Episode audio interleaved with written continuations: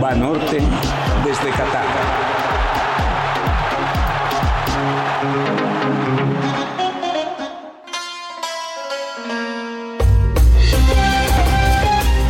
La noche del martes fue la más loca del Mundial de Qatar.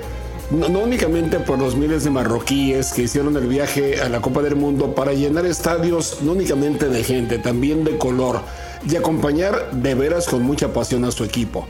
Fue también por los que viven aquí, los cataríes que recibieron la Copa del Mundo. Marruecos derrotó a España en penales en un duro partido y permitió al mundo árabe llegar a tres alturas en un mundial por primera vez en la historia. Los autos salieron de las cocheras para repartir claxonazos por las calles de Doha, un lugar desacostumbrado a las celebraciones con ruido. Como aquí impera el orden, los accesos peatonales a Sauwakif, el punto neurálgico de la ciudad, fueron cerrados. Con la gente que ya festejaba desde el momento en que se consumó el triunfo era suficiente. Ni una más fue la orden. Ni siquiera los periodistas que íbamos a los estudios de televisión pudimos pasar por ese lugar. Ni siendo mexicanos, que poco tenemos que ver con Marruecos. Había que rodear todas las cercas. Penetrar ese gentío era tan difícil como agradar la defensa del equipo marroquí. Gente bailando, banderas de Marruecos ondeando por todo lo alto, imágenes de sus héroes tatuadas en algunas pieles prueba de que la fe existe desde hace mucho. El partido puede ser visto desde dos enfoques, el eurocéntrico, el occidental, al que estamos acostumbrados, juzgando la tragedia de España que fue eliminada por un equipo acostumbrado a ser visto por encima del hombro. Y el otro, el otro enfoque, es desde el punto de vista del mundo árabe. Esa puede ser la manera más justa de hablar del partido entre Marruecos y España. Porque España no solo es un equipo joven, también ha sido improductivo. Maneja el balón como nadie, a veces donde no importa, y carece de lo crucial, que es la penetración y el gol. La filosofía del título en Sudáfrica 2010 no tiene ejecutantes parecidos en el campo, aunque la partitura trata de ser parecida. Pero bueno, quedamos de ponernos en los ojos de Marruecos. La gran diferencia que le hizo ganar fue la convicción, la agresividad para contragolpear, pero antes que eso, para marcar, para no ceder ni un espacio para que el equipo español encontrara los goles que parece se determinaron contra Costa Rica. Digamos que cada quien utilizó sus armas. España un florete de esgrima. Nunca quiso perder esa elegancia con un pase mal dado. Mejor regresar que equivocarse. Y Marruecos atacó con un sable. Cada contragolpe a velocidad lanzada era una cuchillada que hacía daño. Ziyech combinaba con Hakimi por la derecha y se rebasaban entre sí como si fueran autos de Fórmula 1. Masraoui con Bufal del otro lado también lo hacían, aunque con menos frecuencia. La definición en penales confirmó la convicción de hierro de Marruecos contra lo gelatinoso de España, que ni con relevos como Williams y Ansu Fati, jugadores muy rápidos, pudo desbordar como se debe. Marruecos solo falló un penal, por los tres que erraron los españoles. El estadio fue un orfeón, por cierto, desde el primer minuto hasta la celebración infinita que varias horas después continúa. Calculando desde mi lugar en la tribuna, puede ser que la proporción haya sido más o menos de 10 a 1 a favor de los africanos, no menos. Eso quiere decir que los marroquíes ganaron en todo. Más tarde se confirmó la sospecha. Cristiano Ronaldo fue suplente en el partido entre Portugal y Suiza. Llamado a ser actor principal, hoy no tuvo llamado sino hasta avanzado el partido. Escénico como es, sabía cuando las pantallas del estadio transmitían su imagen, lo enfocaban a cada rato. Los insultos hacia su técnico Fernando Santos cuando lo retiró en el partido anterior no tuvieron representación gestual ni por asomo. Todo mundo parecía tranquilo. Y Cristiano Ronaldo a veces hasta sonriente. Quien tomó su lugar en el campo fue Gonzalo Ramos, un joven de 21 años que, entre otras cosas, marcó un triplete. Jugador del Benfica, ayudó a despedazar a los suizos con uno de esos marcadores que dan pena ajena, 6 a 1. Por eso mismo es que de este juego no hay demasiado que decir. Portugal dio su mejor encuentro de muchos años sin CR7 en el campo. Solo entró esos últimos 16 minutos y marcó un gol que le anularon por fuera de lugar. A los tres goles de Gonzalo Ramos hay que sumar un cabezazo de Pepe, que a sus 39 años de edad marcó el 2 a 0. Otro de Rafael y uno más de Leao, de 23 años y que es un monstruo que triunfa en el Milán de Italia. La conclusión de todo esto es que para el siguiente partido, Cristiano Ronaldo podría no hacerle falta a su selección. Doble contra sencillo que vuelve a aparecer en la banca. El héroe tiene el depósito de gasolina con un solo cuarto y de asumirlo podría ayudar de otra manera a su equipo. Pero para eso hay que vencer al ego, que puede ser un enemigo temible. La tripleta mexicana comandada por César Arturo Ramos se comportó a la altura. Merece pasar de ronda. Otras historias.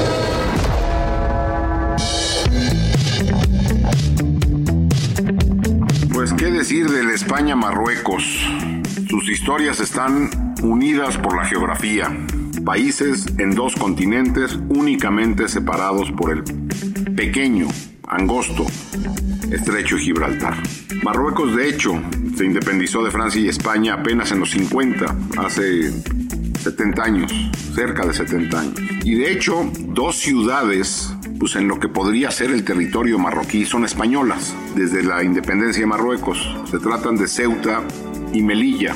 Ceuta, de hecho, en el, en el estrecho de Gibraltar, en la parte africana del estrecho, y Melilla más al este, casi al terminar Marruecos.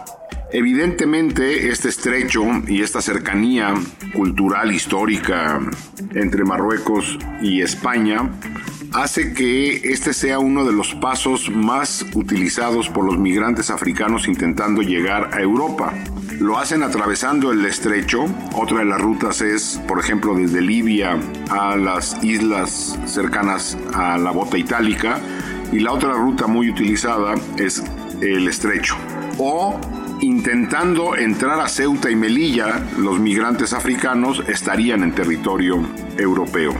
Por lo tanto, en las relaciones entre Marruecos y España, entre las múltiples agendas que comparten, como por ejemplo México y Estados Unidos, la migratoria es una agenda central. Y evidentemente hay disputas diplomáticas por la pertenencia a Ceuta y Melilla a España este estrecho, pequeño estrecho eh, que separa África y Europa, separa España y Marruecos, es una de las regiones con más flujo de personas en el planeta. Hoy se enfrentan en el Mundial. ¿Ya tienes en la mano tu tarjeta de crédito de Selección Nacional de Banorte? Te ofrece un montón de ventajas. Llévate, por ejemplo, la playera de la Selección Nacional utilizando tu tarjeta. Hay recompensas con artículos oficiales y experiencias inolvidables. Seis meses sin intereses en tus compras. Pídela ya, si es que no la tienes. Solicítala en tu sucursal, Banorte Móvil o banorte.com.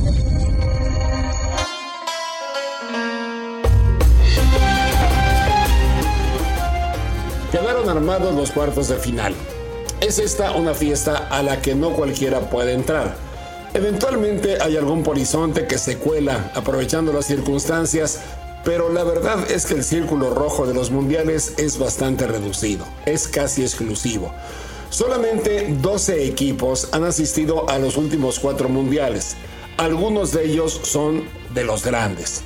Argentina, Brasil, Uruguay, Alemania, España, Inglaterra. Italia, ma qué cosa, no calificó a los últimos dos y nos hace falta. Hay algunos de los que no nos hemos dado cuenta pero han crecido y con ello han logrado iguales niveles de asistencia. Corea y Japón han estado por lo menos en los últimos cuatro también, lo mismo que Portugal y Suiza, que se eliminaron entre sí con el resultado de 6 a 1 ya comentado. Y quien completa la cuenta es México. Ha asistido a los últimos ocho sin interrupción. Hay quienes no se han dado cuenta de ello a nivel internacional porque es necesario algo más que asistir para lograr un prestigio. Lo buscará la selección en el siguiente mundial compartido pero en casa. Toda América del Norte estará de fiesta y dará una oportunidad de trascendencia en tres años y medio. Pero por lo pronto, los lugares en la mesa de los cuartos de final que comienzan el viernes tienen comensales conocidos. Casi todos ellos saben tomar los cubiertos. De los últimos cuatro mundiales, para no irnos muy atrás en la referencia, Brasil ocupa la cabecera. Nadie ha ido a más copas del mundo, a todas, y nadie más ha estado las últimas cuatro veces entre los ocho mejores. Países Bajos, Argentina y Francia se sientan a la derecha del padre, con tres veces cada uno. El portero de la entrada ya no le pide identificación a Inglaterra, porque bien que la conoce. Le extraña que esta vez no venga charlando con los españoles porque siempre llegan juntos. Los británicos, además de que están tristes por su reina, ya asistieron hace cuatro años en Rusia y los croatas, que algún día fueron de esos polizontes, estuvieron tan a gusto que repiten tras el subtítulo de 2018. Buen momento para hablar de polizontes. Lo de Marruecos, en efecto, marca una primera vez largamente esperada. Además de representar al mundo musulmán, es el primer africano que pisa los cuartos. El reto es tan grande como la alegría. Portugal acude, parece mentira, por primera vez en 16 años. Su última visita, pese a la presencia de Cristiano Ronaldo como uno de los dos mejores jugadores del mundo en los últimos tiempos por lo menos, data de Alemania 2006, cuando llegaron a la semifinal que perdieron con Francia. Tras dos días de descanso, arranca la siguiente fase el viernes. Holanda contra Argentina y Brasil frente a Corea sacarán chispas de las buenas. Desde.